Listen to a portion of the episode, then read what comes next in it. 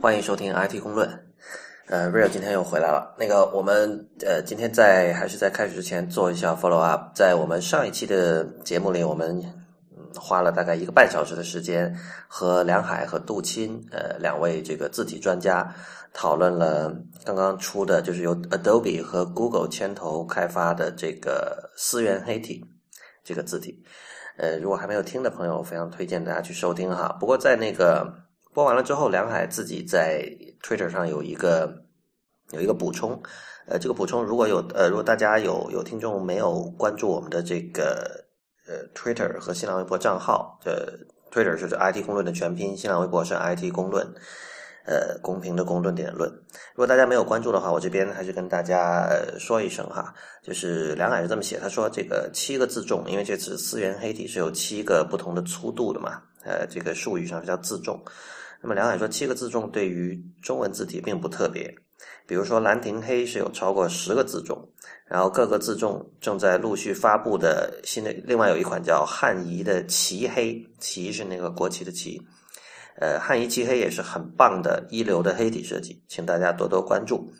呃，思源黑体的三个版本的文件非常复杂，不懂的话就装呃简体中文的子集版。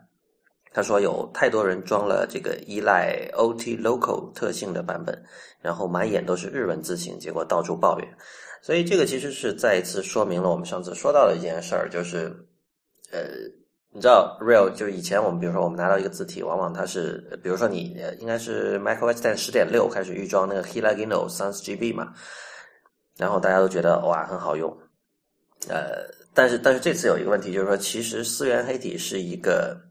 你可以叫它一点零，但它但它有点像很互联网思维这个字体，就它其实并没有做的很完善就已经发布了。就是现在我们见到的思源黑体，它是有各种各样的问题，而且有一些问题是其实是比较低级的错误。比如说，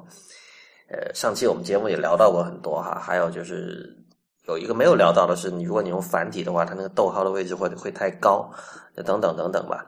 那么，所以就这就造成说，我们必须会，我们必须要去呃，去去追踪这个字体的更新情况。这件事情以前是以前是不需要，以前就是 OK，电脑上预装了什么字体就什么字体，然后最多比如说哦，有些人我自己买了一个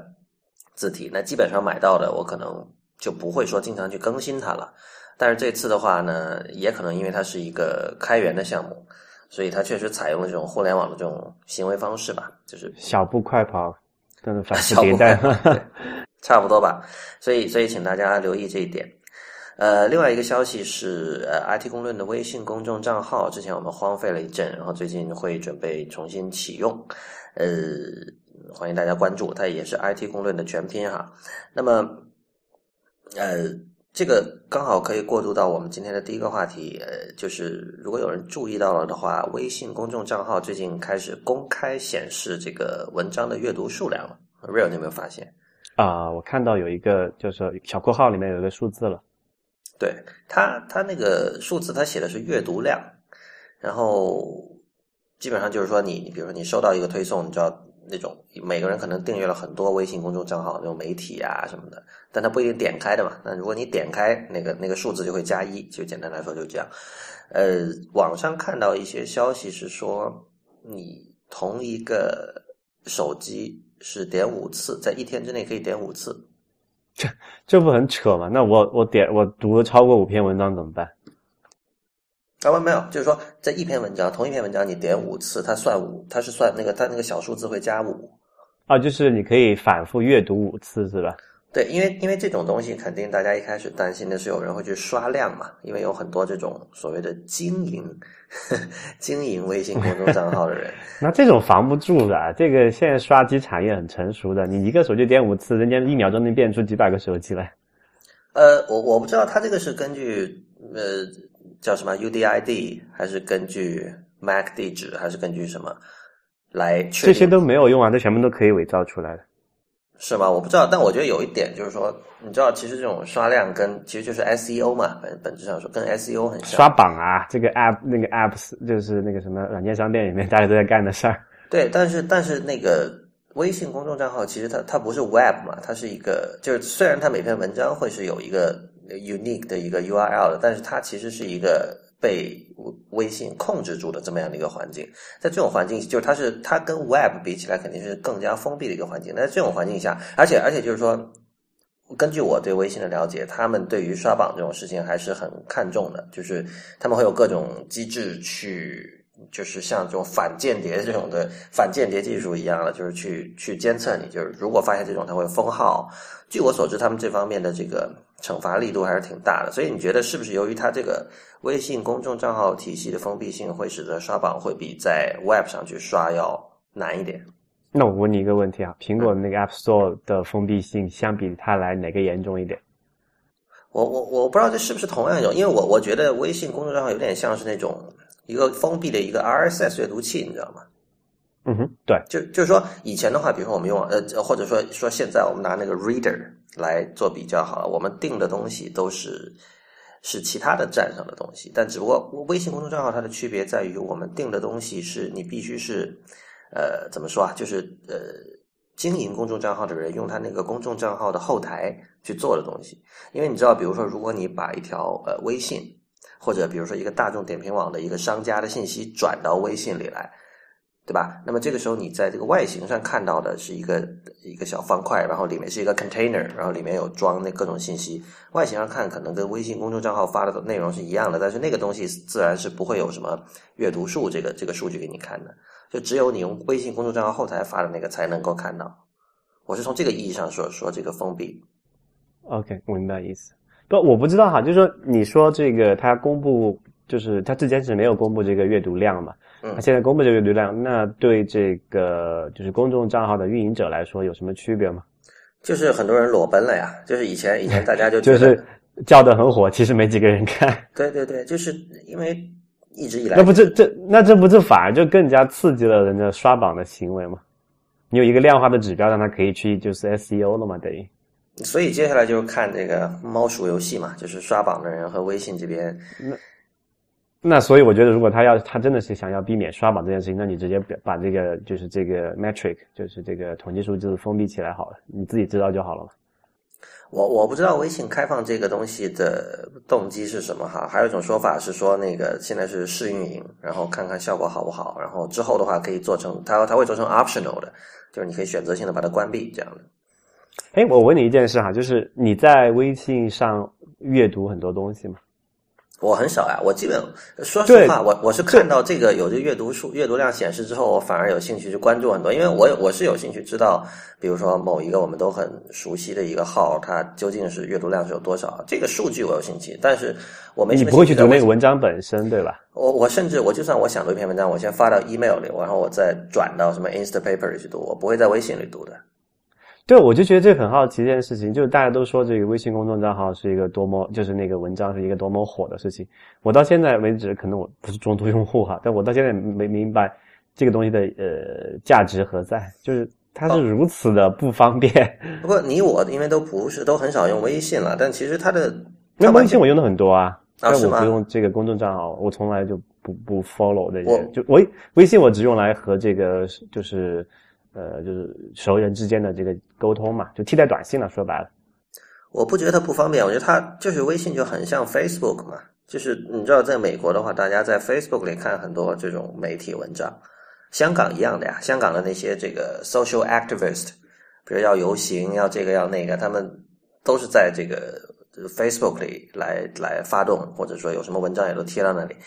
这就是一样，我不觉得这个不，就是你你本你看你本身每天已经花这么多时间在这个生态圈里跟朋友联系了。所谓跟朋友联系是什么呢？就是阅读和写作。说白了，你写短信，然后收短信，然后现在 OK，别人转一条文章给你，就这么简单。那对于一般用户来说，就是我何苦我要跳到这个 Safari 或者 UC Web 或者无论什么浏览器里，我能够在能在这里面看就是最好的。但我觉得它就是那个使用起来管理不是很方便，比如有一些文章，我想比如说保留一下，或者是发到别的什么地方去，这个我感觉操作起来并没有给我感觉特别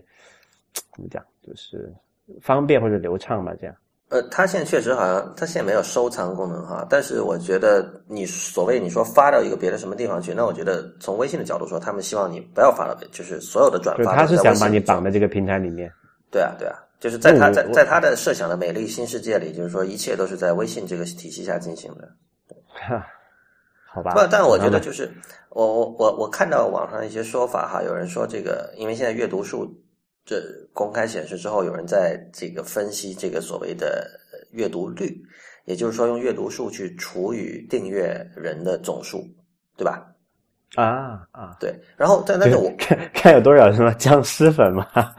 或者说就是就是这是转化率吧，可以说，对对对你一开始花了很多精力去搞各种推广，让自己有多少多少粉丝，那但最终这些粉丝如果不打开你的文章，还是没有意义嘛。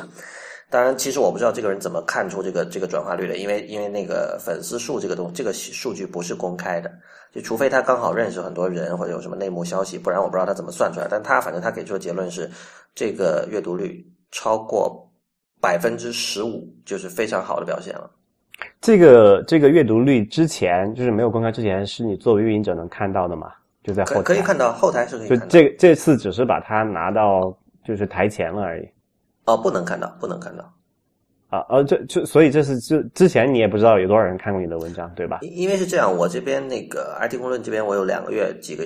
可能不止两个月吧，IT 公就是那个微信公众账号我没有在用，所以我然后我这两天我恢复重新使用的时候呢，我确实注意到后台多了一个阅读量，但我不确定这个阅读量是这次放出来的，还是说之前在后台就有的。对，但是就是总之是一个算是一个新的东西吧，所以就是我首先你确实看到很多知名的账号，它的很多文章，呃，只有几百甚至几十的阅读量。嗯，这是我是有看到。然后一个最典型的事情就是说，呃，量最大的仍然是笑话和段子。哎，这个什么消，呃，市场决定了，没有办法。对，但但我就觉得哈，他这次裸奔了之后，其实他我们看到的东西，至少跟我本人之前的猜测是吻合的，就是呃，什么意思？就是我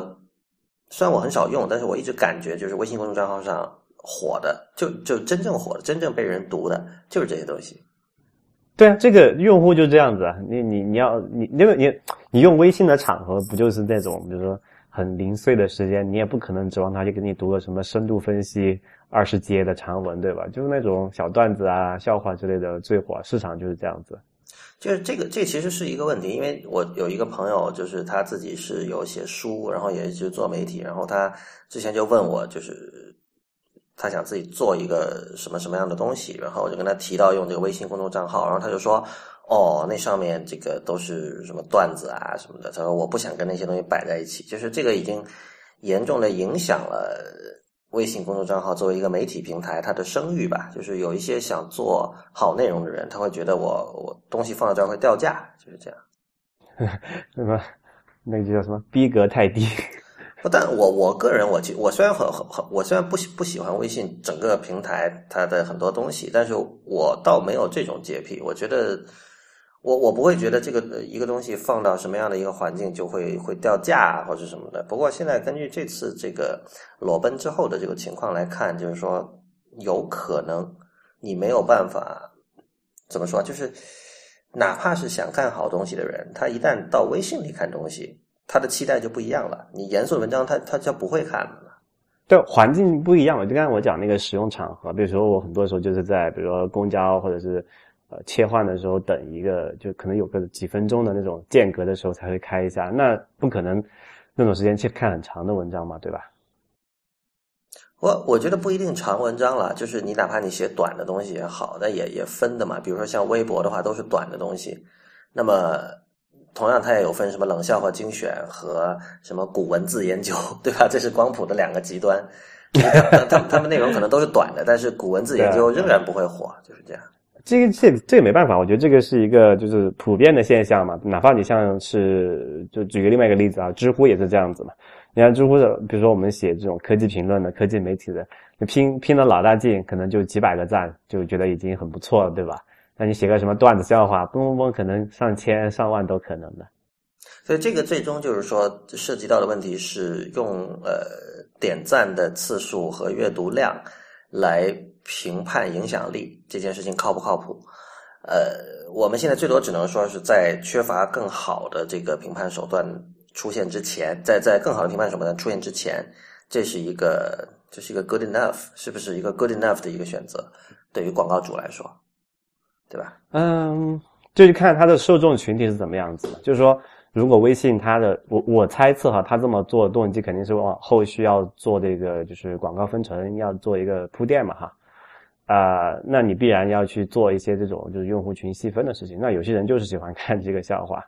那你可以去做一些相关的事情。那有些人喜欢看深度的剖析分呃评论文章，那可能是因为另外一个用户群体吧。那我觉得这个互联网广告最好的地方就是它有这些技术手段，可以让你把这些人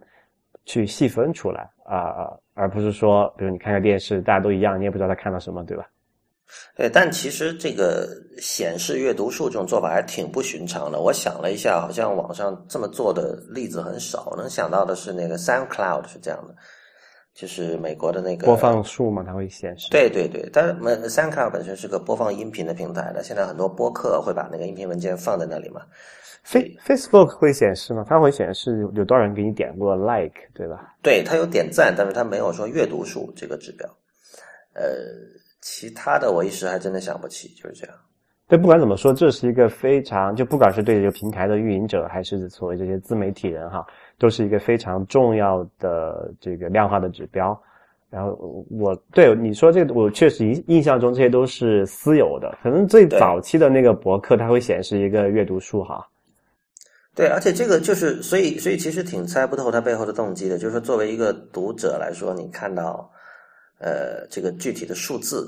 对读者来说究竟有什么意义？因为你知道，如果点赞的话就是有意义的；如果你看排行榜是有意义的，哪个是最火的文章？但是我们知道，就是如果一篇文章被看了五次，然后其他文章被只看了一次，那你也可以说那篇文章是最火的，对吧？但是，当这个这个数字究竟是多大？这一点，嗯，我觉得还是就是微信这次这个做法，还是我觉得挺能刺激到一些人，刺激到一些事吧。或者从这个意义上说，是是一件好事，其实。对，让他们去实验一下吧。然后至至至于说后果怎么样，可能要过段时间才能见分晓哈。嗯，OK，呃，您现在收听的节目是 IT 公论，今天由 Real 和李如一为您主持。Real，我听说你昨天看了小米四的发布会，这个其实昨一之前在两三期之前就有朋友问说，那个能不能聊一下这期这这个话题？对啊，因为其实刚好也是他发布会的视频是在。昨天还是前天才发布放到那个优酷上面嘛，然后我昨天晚上就趁机看了一下。嗯，呃，我知道你还没看哈，我也不打算看。OK，呃，其实我还推荐蛮推荐你看一下的。呃，为什么这么说呢？就是也是最近之前那个 John Gruber 提到一件事情啊，就是那篇文，John Gruber 他说了一篇文，有一篇很短的博文，叫做啊，就是哎那篇文章叫什么来的？他是讲那个小米和三星的。嗯，不知道你还有没有印象？就是说，他说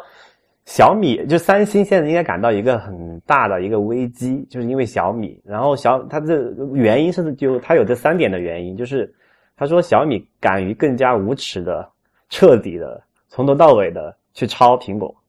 嗯，对，这个我有印象。对，就三星他可能还扭扭捏捏的说我们还要搞点自己的什么东西，因为它毕竟是一个那个什么。所谓跨国企业还是要脸的，哈哈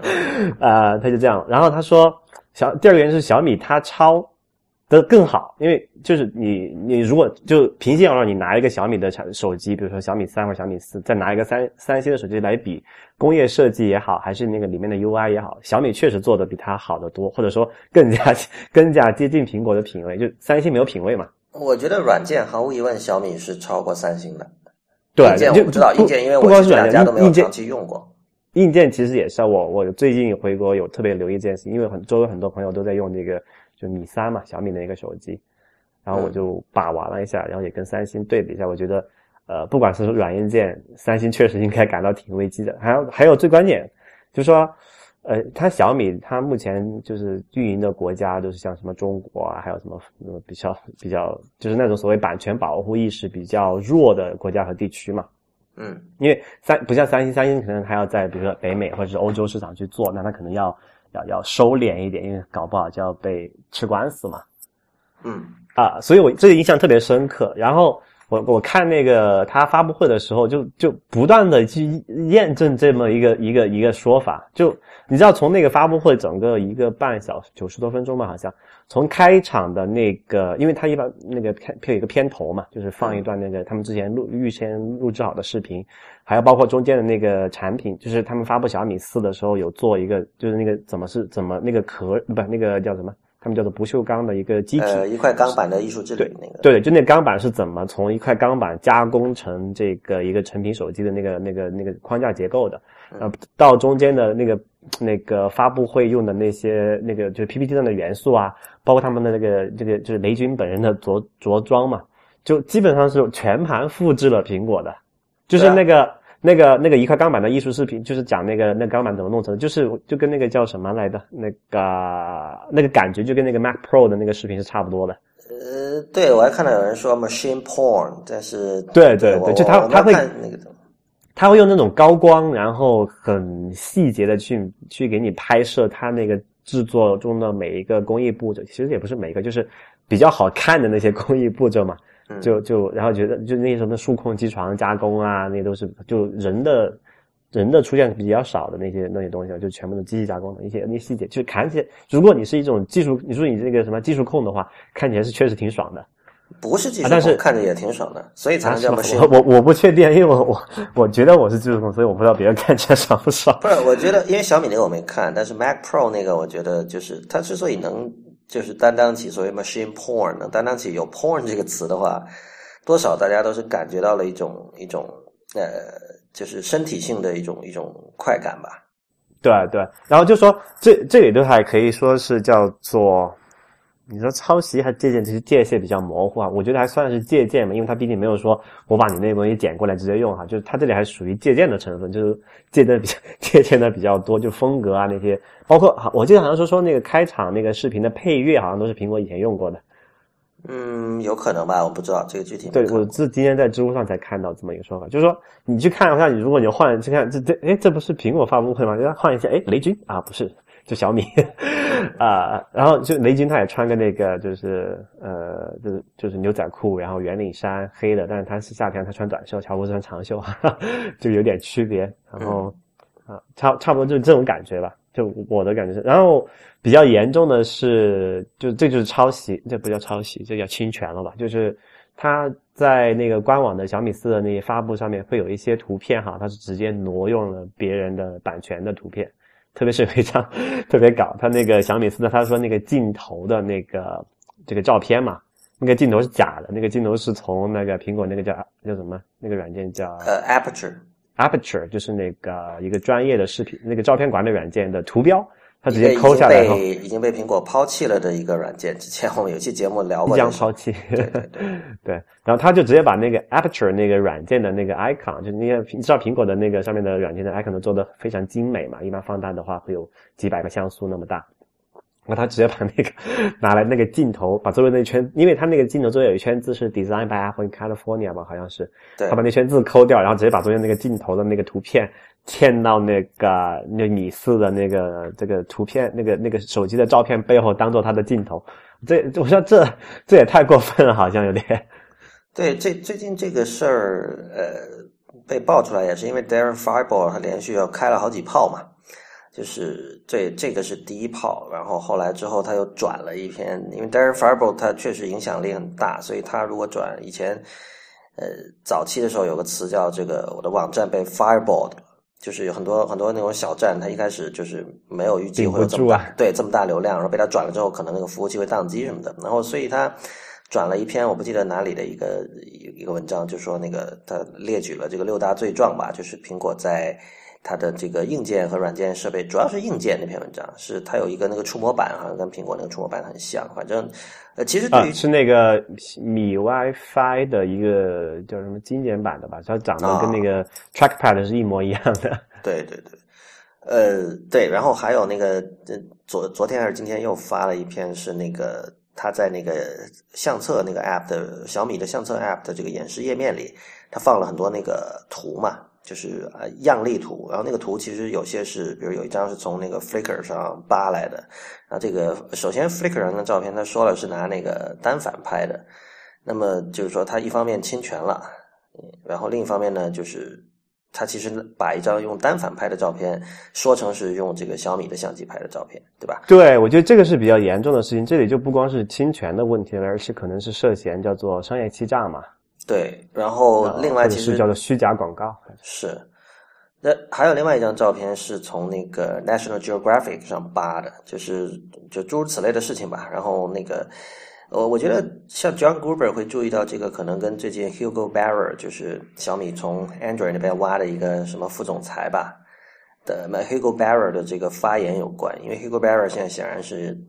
呃，我不知道他是不是直接负责，但显然他小米在这个英语国家。就是在中国以外的地区的这个这个发展跟他有很大关系。那么之前是是 The Verge 还是谁采访他的时候，就他说了很多，就是他就是有人就问说那个小米经常被指抄袭，你怎么看？那么 Hugo Barra 就说了一堆非常白痴的，就是话，就是你感觉这个人已经完全已经中国化了的一个美国人，就是他说这个。这些评论家就是就闲着没事儿干，就是没有没什么别的可说了，所以就只能抓住这个不放，然后说小米是多么多么的这个 innovative，诸如此类的，说了一堆这个这个。我我觉得这个这事儿也不能全赖小米吧，安卓到今天也很大程度上 超了苹果的触屏设计嘛。没有，我觉得是这样，就是说，呃，一个东西，呃，很多人就是很热衷于在网上讨论抄袭和致敬的界限，或者说侵权的界限究竟在哪里？呃，我我觉得我们这里还是像老规矩哈，就是我们不谈法律，因为我们都不是律师。那么，呃，具体一个行为是不是侵权，那就可以由法律人士来说，但是。我个人来讲，我其实介意的不是说你有没有造成侵权的事实，而是说抄袭这件事情，还是就是对原创本身的这种漠视，是一件很恶心的事情。就是，而且这个真的是让人感觉很丢脸。或者不说让人吧，就让我感觉很丢脸。就是就是像这种事情，就是在我看来就是典型的所谓的猪队友啊。按照今天的说法，就是说本身中中国人在国外形象已经够烂的了，然后你现在搞这种事情，然后像 Darren Fireball 曝光什么的，然后像 Hugo Barra 说这种话，然后你到了外边就说你你说啊你是中国人，然后就说哦你们那小米很火，然后你就是小米做的这些事情只能强化呃。西人对于中国人的 stereotype，对对，就这个这个确实是很糟糕的一件事情。这而且这个我知道，可能有人会说，这个我不在乎，我管你为什么我们要啊在这个西人的这个目光审视下生活。但这个这事儿不是这样的，这就是很就是首先 stereotype 不是好事，这个我们都承认吧？就谁都不愿意坏的 stereotype 不是好事。不，我我觉得 stereotype 都不是好事，但是关键就是说，这次刚好这个 stereotype 是对的，就是我我觉得他们这么做，最终只能强化这个中国人就只喜欢呃中国人所有都是 copycat，大家只喜欢模仿，没有原创能力，这是一种 stereotype，你知道吗？但是现在就是有很多中国人在试图在打破这个 stereotype，做好东西出来。但是小米作为一个已经开始打国际市场，而且慢慢受到海外媒体关注的一个品牌。他反复做这种事情，其实这一点跟三星确实是一样的。你知道，三星做的抄袭事情也不少。那么，你你可以想象一下，就是比如说中国人想到三星会说什么话，然后他们会不会把这样的呃这种判断、价值判断延伸到全体韩国国民身上？就是你你知道，就大家最后就想说啊，三星啊，三星就他妈抄，啊就说韩国人就是这样，很可能。这个顺延着这这这这一个判断就出来了，你知道吧？那对于中国，对啊，对于中国是一样的呀。所以这就极度白痴的一种事情。然后就是，这我觉得这个才是真正恶性的地方。啊，我不知道哈，就我最近看这个事情的观观点有点可能有点小，有点不一样吧，就是，嗯。就你知道八十年代的时候，日本很多车是抄，比如说北美的设计的，你知道吗？呃，这个我一直有听说，就是说现在中国做的很多事情是走以前日本的路子，然后对，就是说从一个，呃，我先抛开，就是刚才不讲那些说感觉怎么样，我就从一个纯粹的务实的角度来讲，以现在的很多中国企业的这个研发水平还有设计能力。啊，你要去说自立门户去超越，你不说超越，就赶追赶，可能比如说像苹果啊这种一线厂商，可能是有有比较大的阻碍的。就是说，呃，不是抄袭啊，就是说借鉴吧。我是先先先，待会儿我讲一下这边区分，我的区分是怎么样子啊？就是说，抄就借鉴他们的那个风格也好，还是说这个做法也好，呃，从一个务实的角度来上来讲，我可能觉得他也，我虽然觉得也是不好的，但我觉得没有可能没有那么批判的那么严重。我给你一个例子，这刚好有一个例子，就是那个我看今天那个 Marco Arman 写了篇文章，就是因为最近美国的科技媒体在批判那个亚马逊出了那个 Fire Phone 嘛，因为很多人开始拿到真机了。我们之前做过一期节目谈哈，但是现在很多媒体拿到真机啊，说非常非常不好用。然后 Marco 是批判什么呢？就是 Fire Phone 有个功能叫这个 Tilt Scrolling，就是它根据用那个重力感应器，如果你把那个手机往后稍微这么倾斜一下的时候。你可以去实现滚屏的效果，这样你就不用用手去划那个屏幕了。然后 Marco 那篇文章，我先就当然这个亚马逊那个手机这这个具体 implementation 做的很烂哈，这个功能就很不好用。但这是这是题外话，题内话是说那篇 Marco 那篇文章第一句是说我在二零零八年在 Instapaper 上最早用了 Tilt Scrolling 这个功能，然后说这他说这个这个亚马逊呃这。在这个 Fire Phone 里引入了这个，然后引号 innovation，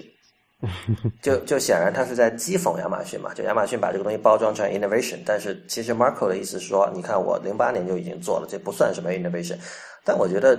其实他的这样的指责恰恰是属于呃是不不公正的，因为因为 Tilt Scrolling 这个功能 OK 有可能是你做的，但是我不觉得我不觉得这算抄袭了，因为他如果可以这样说的话，那我完全可以说。字节社做那个 inline 的那个 footnote，就是我的那个脚注是在这个在行内直接显示的，而不是跳到那个页尾显示。我们做这个功能比这个 Instapaper 要早啊，嗯哼，对吧？那我难道能说你 Instapaper 是抄我的吗？我显然不会做这种指责，而且我我不觉得哦，就是你知道，就是我应该就是只有我这家我们的阅读产品有这个功能，其他产品都不应该有，这不是一个好事儿，就是呃。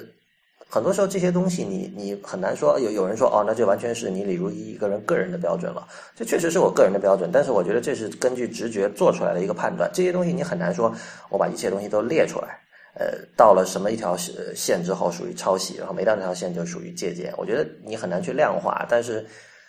我觉得这属于一种常识，就是你究竟做的事情是在恶意抄袭，呃，还是说不算。哎，我觉得这个我这里我没有分，我这里我觉得我跟你观点是一致的，就是我也是就谈谈个人判断，而且我可就是就是对小米这个做法，你可以很明显的，它就是这个在抄袭嘛。但是对，呃，但我我我刚才讲的那个那个那段话的意思就是说，我我能或多或少理解，在现有的这个市场环境下和这个给定了它这个既有的资源约束，啊，我能理解他这个他们的这个的做法，就其实很多。就是所谓一个产业的崛起嘛，都是通过这种不断的去借借鉴、某抄袭。你就是甚至说再再严重一点，就直接那个上那个商业间谍去偷嘛。呃，对，就是这个东西是这样，就是你你呃，怎么说，在商业这件事情上，很多时候互相之间抄来抄去也是很常见的。然后呃，这里倒不是说谁对或者谁不对，因为这种事情真的是说不清楚。因为你你如果你说 Android 在抄 iPhone 的话，那你可以也可以说这个 iPhone iOS 五开始的那个 Notification Center 是在抄 Android，是吧？这样的例子有无数无数，而且根本讲不清楚。但是，呃，我觉得有一个大的一个底线或者说前提，就是说抄袭是不好的。我我觉得这个底线对，这这肯定是这样子。但但我觉得现在国内的认知不是这样的。就是，而且有很多人会会为这个呃判断去找说辞，比如说发明一些这种像什么微创新啊，啊，还有呃，就包括你刚才举的那个例子，说日本八十年代怎么样？说老实话，因为我我没有研究过那段历史，我不知道。呃，比如说，因为我觉得这个真的要 case by case by case 来看，比如说日本当年具体哪个品牌的车的哪一款抄袭了美国的哪一款。究竟抄到什么程度？是 logo 是直接这么拼贴过来的吗？拍一张照片重新拼贴过来吗？还是怎么样？还是说在设计上模仿？像那个，比如说那个吉利，是叫吉利吧？中国那个抄，它那个 logo 不是抄袭那个 B M W 吗？对，它有了好，它有好多种 logo 啊。对啊，就是究竟是属于哪一种情况？就如果我们真的想严肃的讨论说，呃，这个中日在这件事情上的比较的话，我觉得得这样去讨论。但我觉得我没有兴趣做这样的讨论，就是我觉得那个底线是。这在我个人看来是非常明确的，就是抄袭是不好的。但我觉得现在有很多这种事情，最终最终导致的结果就是大家会为抄袭和剽窃和，其实会我我有时候我甚至我不太愿意用抄袭这个词，我我更倾向用的说法是对原创的漠视。就与其说抄袭是不好的，我更愿意的使用的一种表述是原创是好的。但是我觉得原创是好的这件事情没有得到足够的重视，这个是比较可惜的。对，这个大环境是这样子，可能你也不太不能太好太要求 太高，因为这个这跟整个呃这个就文化也好，还是这个教就是这个基础教育的那个版就版权的意识也好，这个是有很大关系的。我觉得在这个方面上的话，起码像中国这样的国家，还要再走上可能十几二十年才能，可能可能就勉强及格吧，这样。OK，那么。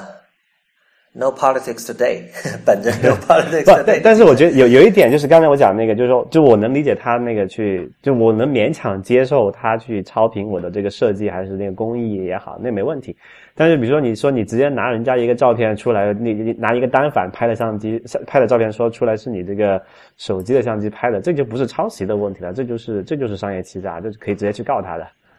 就如果有人真的愿意做，就就。这其实我我不在乎说，这我在乎的是这这是一个很丑的行为，就是这你不觉得很 不觉得很白痴嘛？就是你像这种直接直接把把图标这样这样拷贝过来。对啊对啊，就就之前你说那些抄袭，肯定说它是一个灰色的东西，现在就完全是个黑色的东西了。对，呃，还有什么可谈的？你你你看了发布会？呃，发布会可能没如果没就是听众里面没有去看的，也不打算去看的，可以可以简单概述一下，就是他。就雷军在台上花了差不多一个小时的时间去演示他们怎么在工艺上终于做到了 iPhone 四的工艺，大概是这个意思 啊，因为他们只整个讲那个他那个那个那个框嘛，就是跟那个如果你看到那个实机的话，是跟 iPhone 四和四 S 那个就周周边的金属那个不锈钢的机身是差不多的设计的，他们就是花了那么几年时间再去去追赶那个东西，但是反正作为一个什么后期的玩家，然后也是一个什么。嗯，技术不发达的一个一个一个玩家去追赶，我觉得这个没本身本身也没有什么，那就让他们去追吧。但是我觉得，倒是他们最后发布那个叫做小米手环的东西，勾起我的很多兴趣。嗯，呃，小米手环呢，简单讲，它就这么一个，是一个八十块钱人民币的一个防水的一个手蓝牙的设备，然后它你可以一直戴在手上，它防它是一个全，它说是有一个什么防水等级吧，就是可以你穿上它去洗澡没有问题的。啊，然后它这个待机时间特别长，可以充一次电，可以加，它说是可以用三十天，就一个月嘛。啊，但是我不知道实测怎么样，那就假我们现在就是假设相信他说的，就就一个月吧，那就还是相当不错的。但是我觉得它最最好的一个事情呢，就是它可以戴上之后，你开这个小米手机的时候就可以不用输密码解锁了。那这个就说明就是讲什么一点，就是小米这个这个叫做小米手环是一个身份识别的一个东西。这个就让我联想到之前，我其实呃，就是可能大家有关注这个科技媒体报道的话，前可能大概是前个月吧，还是上个月的时候，有有集中报道那个就是智能手表嘛，就是穿穿戴式设备，还有像大家在想那个苹果的这个 iWatch 什么时候出哈？嗯，但是我就有一次就一直在思考这个问题嘛，啊，但是我认定的两个领域哈，就是就是这个穿戴设备可以。比较有前途的两个领域，一个就是这个，就是就是 health tracking，就是就统计一下你身体的一些基本的健康体征，个人健康管理。对，另外一个更加重要的就是这个身份识别，就是这个 ID 嘛，或者叫做 authentication 这这一块。然后刚好就是这个他们这次发布的这个东西，也就就就是就。就做了这两块，就它是一个手环，是可以等于是类似于那个 Fitbit 那种，你可以去统计每天走多少步啊，运动运动了多远这样的一个一个意思。但是我觉得更重要就是它那个讲的 ID 的功能，就是你戴上之后，啊就不用去输密码解锁手手机了。这个事情其实讲来的话还是蛮复蛮麻烦的，就是我就我觉得我们现在用这个智能设备，就是智能手机啊，还有平板也好，最大的一个痛点可能就是这个身份识别的问题了。就我不知道你啊，你你你肯定手机有输密码对吧？有那个设置开机密码，对，我没有，我没有嫌麻烦。OK，那那我我我我设开机密码的，就那那就算你手机不设开机密码，你还有很多 App 要设开要要用密码，比如说我最近不是经常要外面旅行嘛，要用那个买机票或者是买什么东西，就是在淘宝上或者是什么携程啊之类的买。然后每次付款的时候，你要么用这个微信的支付嘛，要么用那个叫做阿里的支付嘛，约呃叫什么？呃，支付宝支付宝，对，支付宝支付嘛，你每次都要输入一个密码。对，就是首先这是一个很不安全的事情，因为你如果你在大庭广众下面，你你你支付密码一般不会特别长嘛，一般是一个六七八位的这么一个一个一个短密码哈。呃，我其实我其实是一个纯乱码，而且很长，所以每次我是从那个 i one password 复制对吧考的。对，就就很不方便嘛，就就其实是一个很繁很繁琐的过程，而且如果特别是你是所谓的那种商务人士，你要经常做这些事情的话，还还是非常头痛的。啊、当时这个苹那个五 iPhone 五 S 出来的时候，不是有一个这个叫做就指纹识别的功能嘛？就它当时就大家就寄予厚望，是说用这个就可以解决这个所有的以后那些问题了。但是因为呃 iOS 八里面才苹果才把这个指纹识别的 API 开放给这个应用开发者嘛，其实其实到现在为止，这个指纹识别这个功能也就仅限于解锁手机和那个 App Store 下载购买软件的时候才有用嘛。呃，当然 iOS 八出来之后会怎么样，我不知道哈，但是我觉得可能会有会好一些。但是这是一个很大的痛点。但是因为这这个指纹识别这个呃 Authentic 这个比较好用的技术被苹果收购了，然后现在就基本上处于市场上一个垄断的地位哈。但我不知道别的厂商也有也有在做，但是起码到目前为止市面上出现的，比如说三星啊，还有那之前有摩托罗拉好像做了一款吧，就体验都不好。啊、哪怕是像苹果五 S 这个它的指纹识别的体验，其实也不是特别好。比如有时候你夏天，特别像夏天啊，你手指出出一点汗，或者是你去洗个手或者洗澡出来的话，有很长一段时间是不能用的。啊、那么那怎么去绕开这个问题呢？去解决这个身份识别问题？那可能这个智能这个穿戴式设备肯定是一个很好的解，因为穿戴式设备是一个很个人的东西嘛，你不可能说你，比如你有一块表对吧？你肯定是自己戴，你 你不会说是你今天给你老婆戴，或者明天给你那个谁的哪个朋友再戴一下对吧？一般一般不会这样子，它是比智能手机还要更加个人的东西。你手机可能还借一下打个电话什么的，但手环的话基本上就一直绑在你身上。那么用这么一个相对稳定，因为这个智能手环它通过蓝牙方式和手机连接的哈，那么它的它在识别上就没有没有说刚才那个指纹识别那个受这个这个物理环境的影响那么严重嘛。啊，它起码会是一个比较稳定，然后也是一个一个比较廉价的一个方案。那我觉得这可能是未来很多厂商就可以去努力去努力去做的一一个方向吧。对，但我我不知道，我觉得，我觉得苹果不会做这种，不会拿手环当成身份识别的一个一个一个解决方案。就是你可以，我我总觉得手环有点像是这个以前那种用笔来触控的智能手机，像那个最早的 Windows Phone 六点几的时候，因为那个 stylus，对，就是你，你可以想象，如果说，呃，大家老说这个乔布斯对于设计的很多这种坚持和品味，已经已经很彻底的贯彻到了苹果这个公司里。如果这个判断是正确的话，你你可以想象他们是很反对手环的，因为就是说，既然这个人的身体上已经有指纹这样一个独一无二的东西，那我们就是没有必要无端端增加一个东西在你的手上，而且这个这个听起来是一个很不很低效，或者说很。很废的东西，就是你你在手上多了一个环，然后你唯一的目的只是为了解锁手机或者身份认证。这个，而与此同时，你本身你的身上是带有了这个这个指纹这样独一无二的东西了。就我觉得苹果肯定是它会把宝更压在这个指纹识别，而不是手环上面。指纹识别会是一个这个就是现有的一个应用嘛，但是我觉得指就是手环这种不不一定手环，它可能是一个比如说项链或者是一个什么耳钉之类的东西，就以它形态不一定是一个手环嘛，但是就是说，我觉得会有一个这么一个就是说可以穿戴的很小的，然后待机时间非常长，就是以月或者至少以周为单位计的一个设备去解决这个身份识别的问题。啊、指纹识别只能就不，就因为它有还有很多其他的应用嘛，比如说我可以举个很简单的例子啊，现在我们不是都在讲那个叫做智能家庭嘛，嗯，那我就很简单很简单的例子，你出你出门你痛不痛带钥匙这件事情？呃，那显然是啊。对啊，那那其实如果你有这种可穿戴设备，就是你有一个手环的话，那以后你现在很多那种就是所谓的智能门锁嘛，你可以就说，你你如果你有手环的话，你可以智能门锁，它一靠近的时候，它看着你就你可以拧那个门把，它就可以开了，你不需要去带钥匙解锁了，你知道吗？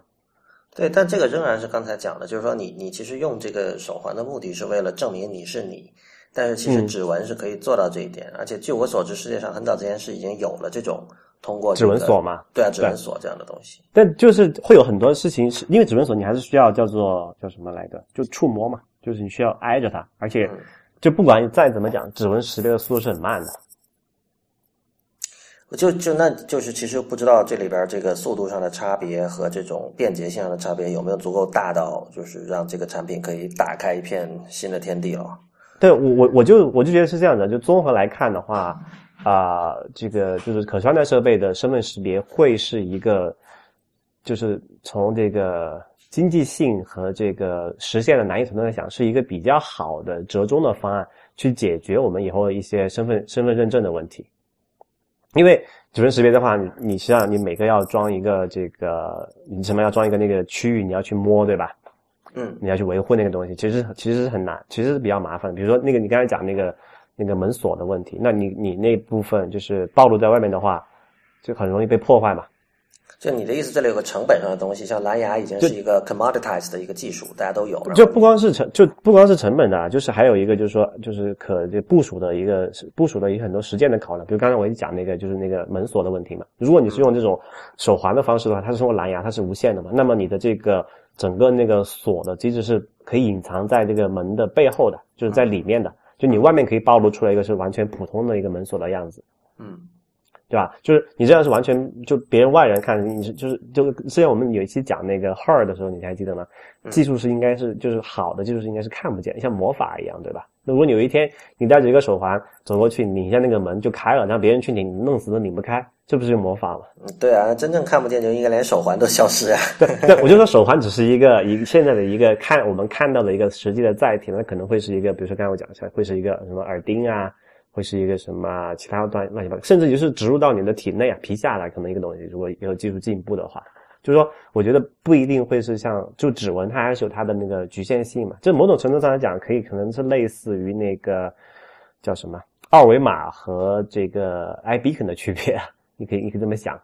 这个不知道以后以后会不会影响人们对于这个 body modification 这件事情的这种，就是你知道各种穿刺啊。鼻环 啊，耳环啊，胸环啊，各种乱七八糟的，就是以后如果对啊，以后不是可穿戴设备了，是可穿刺设备，可植入设备嘛，就是叫做 implantable device。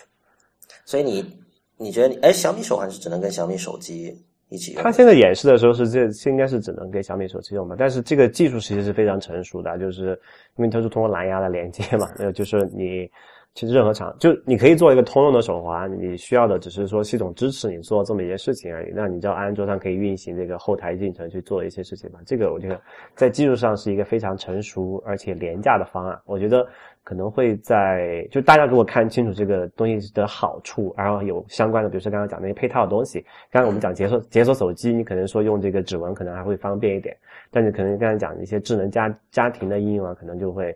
呃，比如你要进一个门，很多公很多公司要那个刷卡，然后才能进那个门禁系统嘛。那可能这种指纹就是手环的方式是会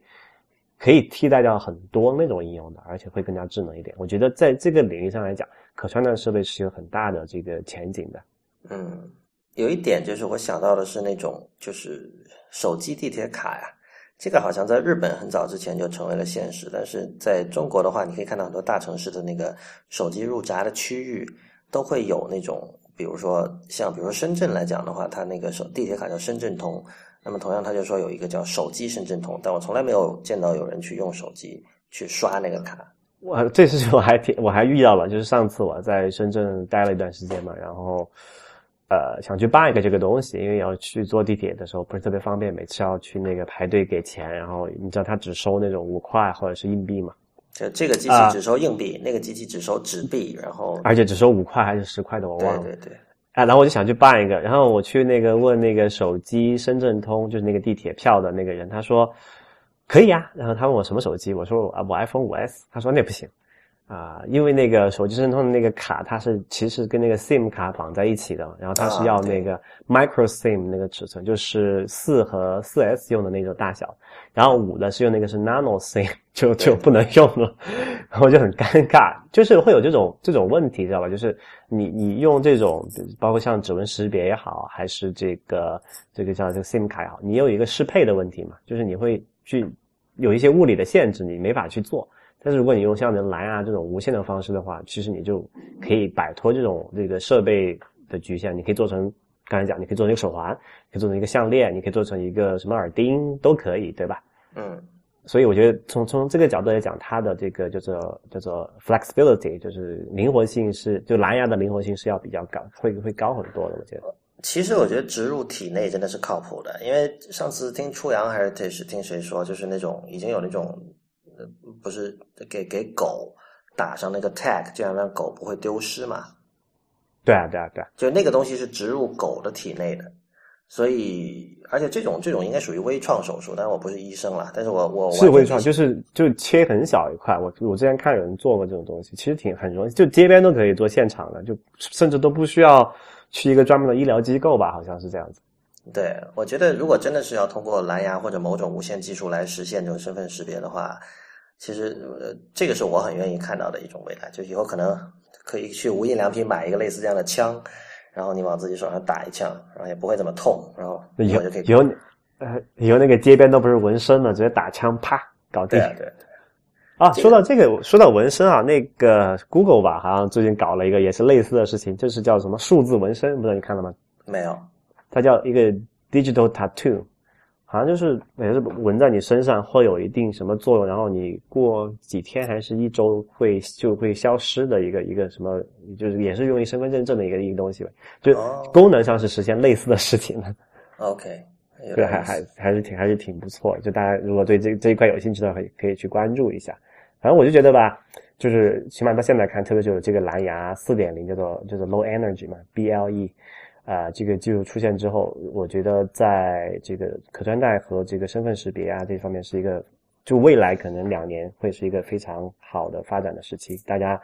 呃，有什么产品可以，呃，使劲现在赶快上。OK，那我们今天节目就到这里结束，谢谢大家的收听。呃，还是重复一下，就是欢迎大家通过语音向我们反馈自己的意见，就是因为现在大家手上。智能手机里都会有那种录音机的功能，其实相当的好用哈。这个有什么话可以直接对着他说，然后发到这个 Lawrence at it 公论点 com 这个邮箱，L A W R E N C E at it 公论的全拼点 com。呃，如果听到精彩的这个语音反馈，我们会把它放到节目里和大家共享。也欢迎大家在我们的社交网络关注我们。我们在新浪微博叫 IT 公论，公司的公论点的论，在 Twitter、Instagram 还有微信公众账号都是叫 IT 公论的全拼。我们下期再见。